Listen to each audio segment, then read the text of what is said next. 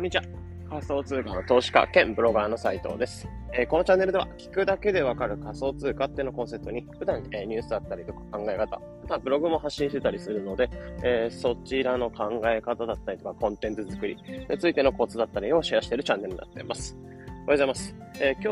は9月の23日金曜日ですね。え皆さんいかがお過ごしでしょうか？いや、金曜日ってところで、まあ一応週も終わりってところで、まあ今日終日で、祝日ではあるので、まあ多分休みの方が多いんじゃない、まあ祝日休みじゃないかって方は申し訳ないんですけど、えー、休みの方が多いところ、多いのかなと思うので、まあまた3連休かよってところ。先週の、えー、あ、今週か。今週の月曜日も休みで、えー、中3日行って、また休みみたいな感じで、まあ休みを喜ぶ人もいますし、えー、家族連れの方に関しては、家族がいる方に関しては、えー、また3連休かよって感じの日ではあるんですけど、まあ、今日もコツコツ頑張っていきましょうってとこですね。で、今日も、えー、話していく内容としては何話していこうかなというところで、まあ、本題の方入っていこうかなと思うんですけど、えー内容としては、今の仮想通貨市場は、ここが怖いっていうタイトルで、えー、今の仮想通貨市場っていうのを、まあ、ざーっと見たときに、えー、一応僕自身が2年くらい今仮想通貨っていうのを触ってきてはいて、えー、市場っていうのをいろいろ見てきて、で、投資自体も一応、あれですね、えー、6年ぐらいもうやってきてはいるので、なんか市場の動き方とか、そこら辺がなんとなく分かってきてはいるんですよね。で、そういう、まあ、身として、今の仮想通貨市場っていうのを見たときに、こういったところちょっと怖いんじゃないかなと思ったりするのがあるので、改めてシェアの方していこうかなというふうに思います。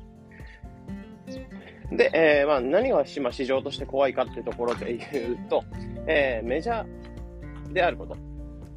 メジャーなものがかなり、えー疑いを持った方がいいかなっていうところ。まあ、結構メジャーすぎるものが強すぎ、メジャーが強すぎるっていうところ。まあ、ここ結構気をつけた方がいいんじゃないかなというふうに思ってたりします。まあ、どういうことなのかってところを話していくと、まあ、言っちゃえば、例えばビットコインとか、イーサリアムとか、あとは、えー僕が触ってる仮想通貨の銀行、DeFi ってところであれば、えーユニスワップとか、アーベとか、ってところで、えーまあ、仮想通貨のこういったところだったら、えーまあ、これだったら何みたいな感じで、結構即答できるようなプロジェクトっていろいろあったりすると思うんですよね。っていう形で、えメジャーであるものってところで、みんな結構、例えばビットコイン、まあ、仮想通貨何買おうってなった時に、えビットコインっていうのを選んだりとか、という形で結構、なんだろう、メジャーなものとりあえず選んどけばいいでしょうみたいな感じっていうのがすごい市場として流れてきてる感じはあるんですよね。で、やっぱり日本とか見ても仮想通貨っていうのをこれから触っていきますよってなった時に、ま、どうしてもビットコインとか、ま、そういったメジャーであるものっていうのをまあ疑わずに触っていく方が多いかなというふうに思ってます。なので、もちろんそれもそれで、あの、選択肢っていうのが、まあ、かなりあのメジャーであるからってところで、まあ、選びやすいっていうところはあったりするかなと思うんですけど、まあ、逆に結構そこが危ないんじゃないかなっていうふうに思ってたりするので、その理由なんかも今回話の方していきます。で、まあメジャーであるもの何が怖いかっていうと、なんだろう、結局巨額な資金というか、大量な資金っていうのがメジャーなものにかなり入ってきてる。えーやっぱりメジャーであるものっていうところに関しては、なんで安定してるのかっていうと、やっぱり、えーなんだろう、まあ世界中の頭いい人たちとかが結構、そのお金とかコインとかにお金を入れていて、まあ、かなり巨額の資金っていうのが入っていて、メジャーっていうのが保たれている。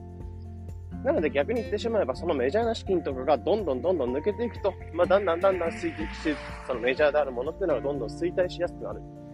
なので、かなりクジラって言われる大きな資金とかがあって、えー支えられてる、力が支えられてるってところがあるので、えそこがすっぽ抜けると、もう簡単にドミノのようにバーっと崩れていっちゃうような、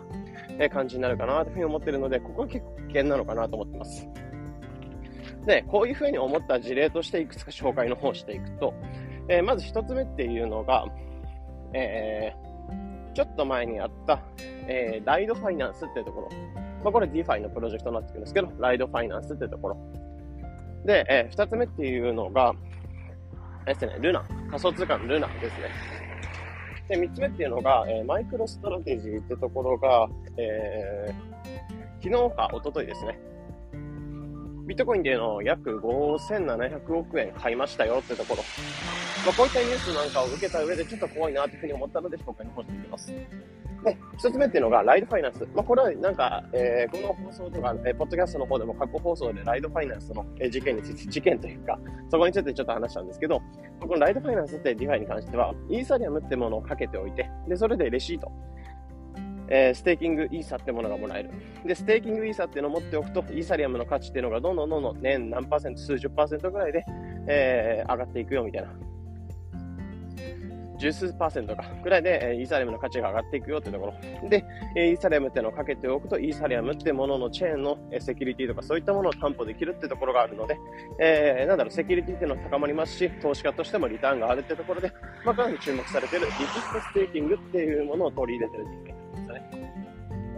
で、これを使っていくとシンプルにイーサリアムが増えるってところで、かなり多くの方っていうのが、えー、ライトファイナンスってところにお金を入れていたんですけど、まあ、こういったところがちょっと、えー、まあ、内容ちょっと深く話しちゃうと、あのー、これ、ポッドキャスト1本分ぐらい普通にがっつり取れちゃうので、えー、ここちょっと端折っていくんですけど、ライトファイナンスってところがそれだけ大きな資金が入ってたんですけど、まあ、これがとあることがあって、かなりお金っていうのは資金がかなり抜けちゃったんですよね。ってなった時に、その資金がかなり抜けたことで、最近の仮想通貨の暴落とかも起きていたよ、みたいなところの一因としてもあって、えこういった感じで大量の資金が抜けて相場に影響が出ちゃうよっていうところ。で、二つ目のニュースに関しては、ルナ。仮想通貨のルナですね。これは、え、時価総額がトップ10ぐらいに入っていた仮想通貨、過去に入っていたんですけど、それが、え、去年とかであれば180倍ぐらい、価値っていうの180倍ぐらい上がっていたよっていうところ。で、おそらくこれに関しても、まあ、投資して、投資して、えー、お金を増やしてた投資家さんもいるのかなというふうに思ってたりするんですけど、これが、えー、大暴落したんですよね、最近。最近だから本当に数ヶ月前なんですけど、えー、大暴落したってところで。で、この大暴落なんかを受けて他の市場なんかもかなり荒れていたってところもあって、